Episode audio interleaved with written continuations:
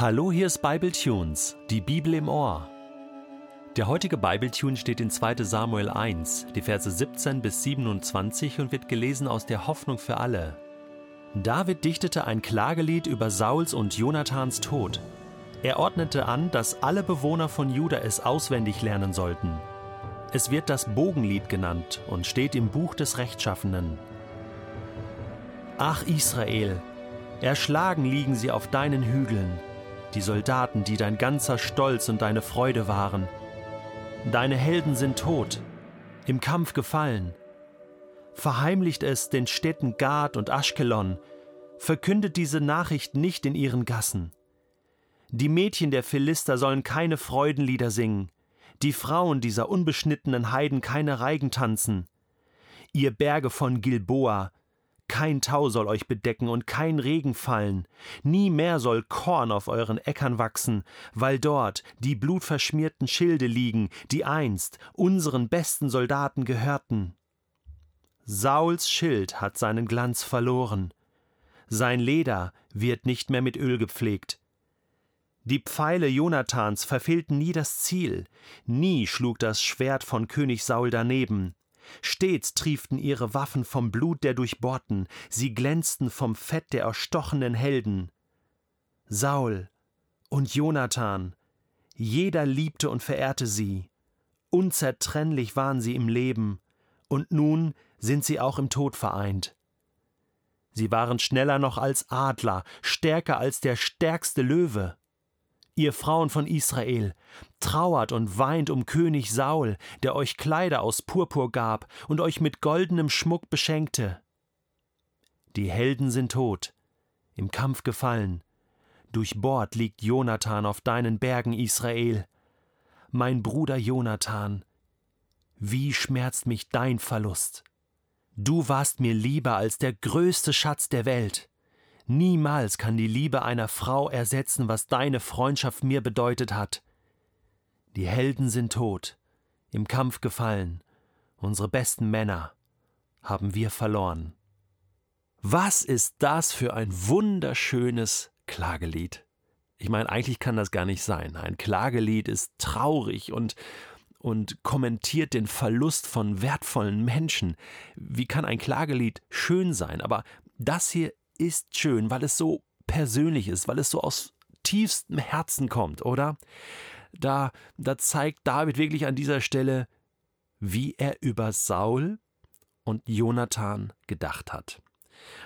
Er war ja begabt, dieser David. Er konnte tolle Lieder schreiben. Wir finden viele Psalmen im Buch der Psalmen, im Gebetsbuch der Bibel wieder und äh, ganz unterschiedliche Arten äh, von, von Liedern und Gebeten äh, und, und Melodien, die er da kreiert hat. Aber dieses Lied hier ist eine ganz persönliche Sache. Findet sich nur hier im zweiten Buch Samuel.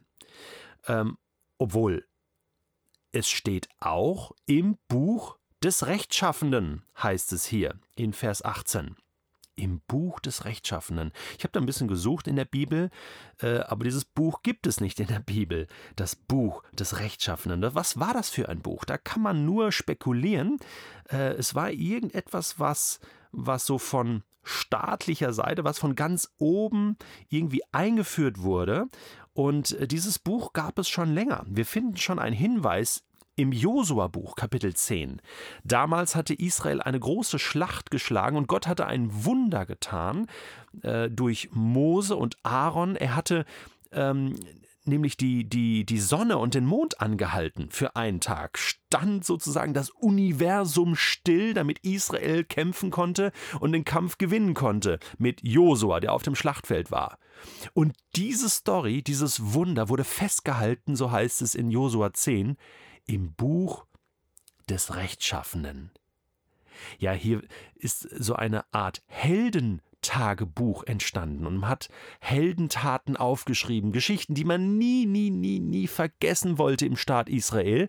Und, ähm, und äh, wer wird da besungen? Natürlich Gott als Held. Ja, ich meine, er hat diese Heldentat getan. Und so ist dieses Buch eigentlich ein geistliches Buch, ein Erinnerungsbuch an die Taten Gottes, eine Konserve für schlechte Zeiten, wo man dann reinschauen konnte und sagen konnte, Gott war bei uns, Gott hat uns geholfen, erzählt es euren Kindern und Kindeskindern.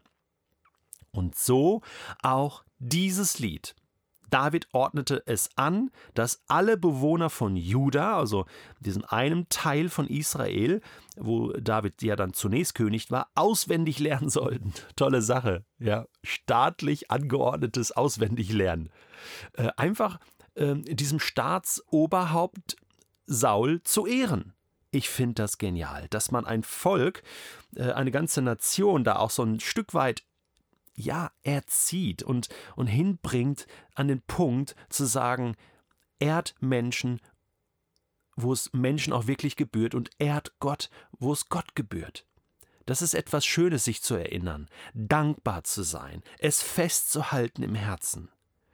Ja, und dann kann man hier reingehen. Ich meine, du kannst diesen Text einfach nochmal für dich lesen. Am Anfang natürlich dieser Frust, diese Trauer. Ähm, Israel liegt nun da nieder, die Feinde lachen. Und, und äh, das ist ein, ein Schockzustand. Und doch wird das Ganze hier verarbeitet. Und dann, und dann im Mittelteil äh, wendet man sich dann, oder wendet sich David besser gesagt, natürlich Jonathan und Saul zu und, und beschreibt sie in ihrer Schönheit und Stärke und was sie auch bewegt haben in Israel. Es waren Helden, im Kampf gefallen. Und dann am Ende mein Bruder Jonathan, dieser Verlust, fast nicht auszuhalten, das hier zu lesen. Du warst mir lieber als der größte Schatz der Welt, und dann dieser bekannte Satz, niemals kann die Liebe einer Frau ersetzen, was deine Freundschaft mir bedeutet hat. Wahnsinn. Wie tief eine Freundschaft gehen kann, wirklich sein allerbester Freund. Und das hat hier überhaupt nichts mit Homosexualität zu tun oder gleichgeschlechtliche Liebe, sondern äh, echte Männerfreundschaft, wo einer für den anderen das Leben, sein eigenes Leben gegeben hätte. Wahnsinn, so viel hast du mir bedeutet. Und David hält das fest in diesem, in diesem Lied und ehrt diese Menschen damit und, und sagt, Israel, ehrt mit mir diese Menschen und ehrt Gott darüber hinaus, dass er diese Menschen gebraucht hat für eine gewisse Zeit hier in Israel. Ich habe mir so gedacht, es ist eigentlich schade, dass Saul und Jonathan dieses Lied nicht mehr lesen konnten zu Lebzeiten. Oft ist es ja so, dass man erst an der Beerdigung von Menschen dann ja, so das Positive herausstellt, einen Lebenslauf erzählt und sagt, hey, was, was haben die Leute Tolles getan, Gutes getan, ja, so ein bisschen das Buch des Rechtschaffenden dann öffnet und erzählt aus dem Leben. Und warum ist das eigentlich so? Ich finde das eigentlich schade. Man sollte doch zu Lebzeiten einem Menschen auch ausdrücken, was er mir bedeutet. Und ich habe in meinem Umfeld, wenn ich jetzt überlege, gibt es da Menschen, die mir sehr, sehr viel bedeuten? Oh ja. Meine Frau zum Beispiel. Wir waren vor einiger Zeit auf einem Eheseminar und da mussten wir zum Abschluss dieses Eheseminars, wo wir als Teilnehmer waren, äh, einen Brief schreiben. Also quasi so letzte Zeilen, was ich dir immer schon sagen wollte, stell dir vor, ich würde jetzt sterben und das ist das, was ich dir jetzt noch auf dem Sterbebett quasi sagen möchte. Und in dieser Atmosphäre sollte der Brief geschrieben werden. Und dann hat meine Frau einen Brief geschrieben und ich habe einen Brief geschrieben und dann haben wir uns diesen letzten Brief ausgetauscht und gelesen. Und das war der Hammer. Das war so stark, das war so tief, weil da fand jetzt wirklich alles Eingang, äh, was man, was man wirklich empfunden hat für den anderen. Und das hat etwas ausgelöst. Das hat so viel Kraft, diese Worte, diese Zeilen, die man zum Ausdruck bringt an, an Dank und, und Wertschätzung und, und Liebe. Und ich habe mir so gedacht, das wäre doch eine tolle Sache, wenn du dir überlegst, wem du mal so einen Brief schreiben könntest.